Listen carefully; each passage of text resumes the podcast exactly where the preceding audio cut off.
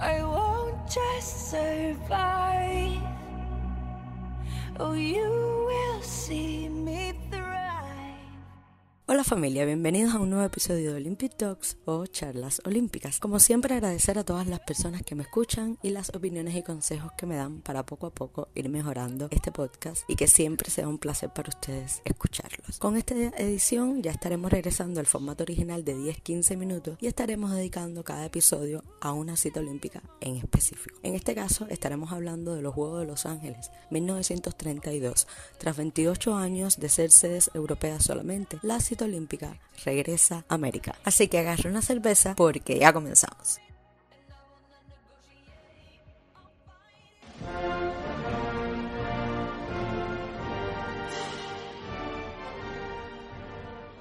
El desarrollo de estos juegos estuvo marcado por dos hechos importantes y hay que mencionar. El primero es que la ciudad de la meca de la industria cinematográfica estadounidense, Hollywood, está ubicado en la lejana costa oeste. Y como hemos comentado en otros episodios, los transportes intercontinentales eran bastante escasos y muy caros, lo que provocó que hubiera poca participación de países europeos, lo que hizo que de 46 naciones concurrentes a la edición anterior de Amsterdam 1928 descendiera a 37 en esta ocasión y que de 3.014 atletas de aquel momento solo participaran esta vez 1.328. De ello destacar que 127 eran mujeres y que se sigue apreciando el aumento paulatino de la participación de género femenino en la cita olímpica. El otro hecho es que el país norteamericano estaba sumido en la Gran Depresión económica, la cual comenzó con el crack de Wall Street en octubre de 1929 y recordemos que esto comenzó como un simple descenso de las cotizaciones en la Bolsa de Nueva York a convertirse en una de las mayores crisis de la historia del capitalismo que provocó la ruina de muchos inversores, no solo de grandes hombres de negocios, sino también de pequeños accionistas, trayendo como consecuencia el cierre de muchas empresas y bancos. No obstante, los juegos se desarrollaron en un periodo de 15 días, del 30 de julio al 14 de agosto de 1932, y la gran ciudad cinéfila de la costa oeste de los Estados Unidos pasó de la fama de las grandes estrellas a la euforia de las competiciones deportivas, lo que no impidió que grandes figuras de la cinematografía estuvieran presentes en el desarrollo de estos juegos, como son el gran Charles Chaplin, Gary Cooper, Douglas Fairbanks, entre otros.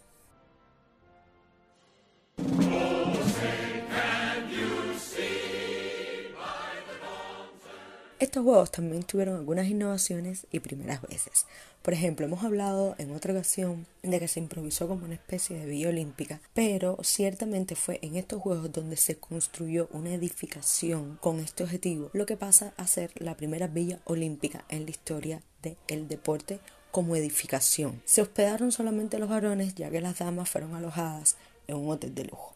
Además, se utilizó por primera vez en estos juegos en las pistas de atletismo el photo finish y el cronometraje automático, que si bien es cierto que no es la primera vez que se usa el cronometraje en sí, ya que fue en Estocolmo en 1912, su versión automática sí fue en esta cita la primera vez que se usara.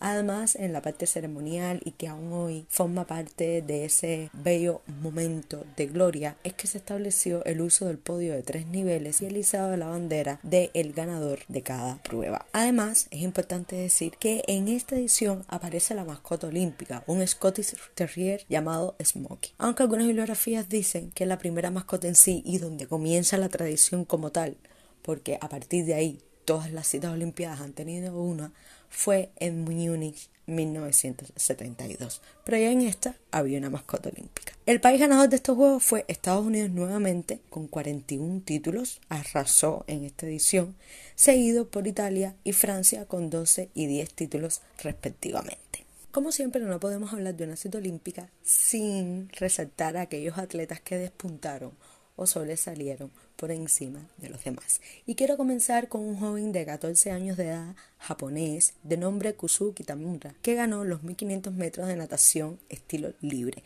y se convirtió así en el atleta más joven masculino en ganar una medalla de oro.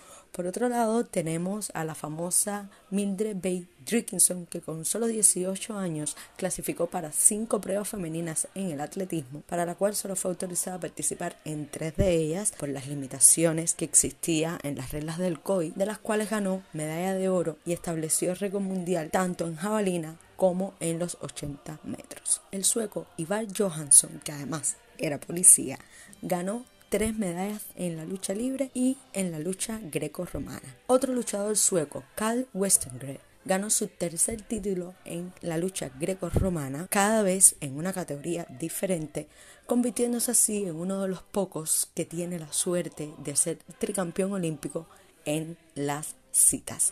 El argentino Juan Carlos Zavala, apodado el Ñandú Criollo, fue campeón olímpico de la maratón en estos Juegos, convirtiéndolo en una gloria de su país natal. ¿Se acuerda cuando hablamos de Arkin Han, el meteoro de Milwaukee? Bueno, ¿se acuerdan que estableció un récord de 21.60 en los 200 metros?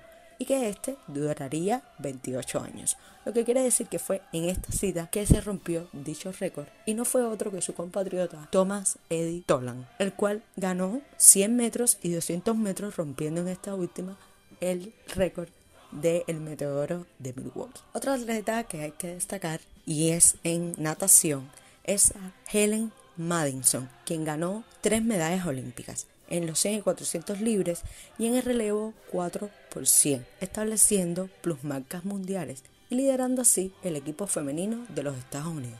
Mientras sorpresivamente los japoneses revolucionaron las pruebas masculinas, ganando 11 medallas, 5 de ellas de oro, lo que se conoció como la furia amarilla.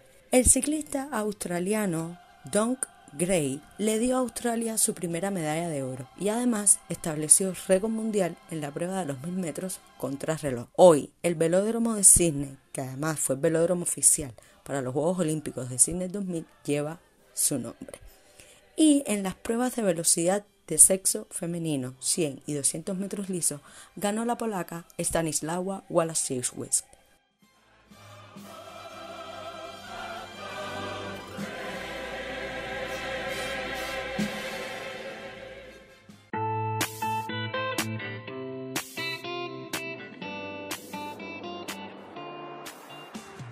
Como siempre, te traigo curiosidades de cada uno de los juegos y esta edición no va a ser la excepción. Por ejemplo, la calle 10, una de las principales vías de Los Ángeles, pasó a llamarse Olympic Boulevard en honor a los Juegos de la décima Olimpiada. Un gesto notable de juego limpio fue protagonizado por la esgrimista británica Judy Guinness, quien abandonó sus esperanzas de medalla de oro después de hacerle saber a los jueces que había comprobado que su adversaria, la austriaca Ellen Price, la había tocado dos veces. ¿Se acuerdan cuando mencioné que la polaca Stanislawa Walisewski había ganado 100 y 200 metros lisos para el género femenino en atletismo? Bueno, lamentablemente esta atleta falleció por un disparo fortuito de una bala durante un atraco en el centro comercial de Cleveland a la edad de 69 años. Una vez realizada la autopsia, se comprobó que era poseedora de órganos genitales masculinos y si bien no se le declaró como hombre, sí realmente se trataba de un caso de hemafroditismo. Por otro lado, el japonés Takeishi Nishi fue el medallista de oro con su caballo Uranius en la prueba individual de salto ecuestre. Es la única medalla de oro del país del sol naciente en las pruebas ecuestres hasta el día de hoy. Nishi moriría más tarde en 1945 como oficial destinado a la defensa de la isla de Iwo y como tal es un personaje importante en la película del gran actor y director norteamericano Clint Eastwood, el clásico Cartas desde Iwayuma. Por otro lado, habíamos hablado de que la participación por países había disminuido y esto afectó sobre todo al torneo de fútbol que tuvo que cancelarse por la falta de equipos. Otra curiosidad que te traigo y además que es una innovación dentro de estos juegos fue la instalación de megafonía con la idea de que todos pudieran escuchar el himno de sus respectivos países como un protocolo de los eventos que se hacía necesario y que se mantiene hasta el día de hoy.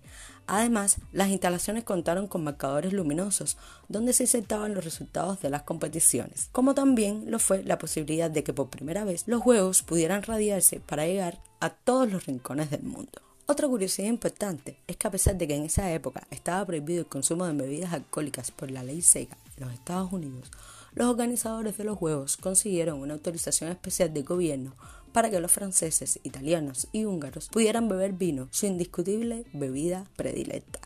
Hay que recordar que la ley seca prohibía la manufactura, venta y transporte de bebidas alcohólicas, ya fuera para importarlo o para exportarlo. La persistencia de la demanda de bebidas alcohólicas estimuló la fabricación y venta de licores de manera clandestina. La legalidad de esta práctica causó que el alcohol así producido adquiriese precios elevadísimos en el mercado negro, atrayendo a este a importantes bandas delincuentes. Un ejemplo de esto fueron Al Capone, el cual inspiró una infinidad de películas tales como Los Intocables de Elliot Ness.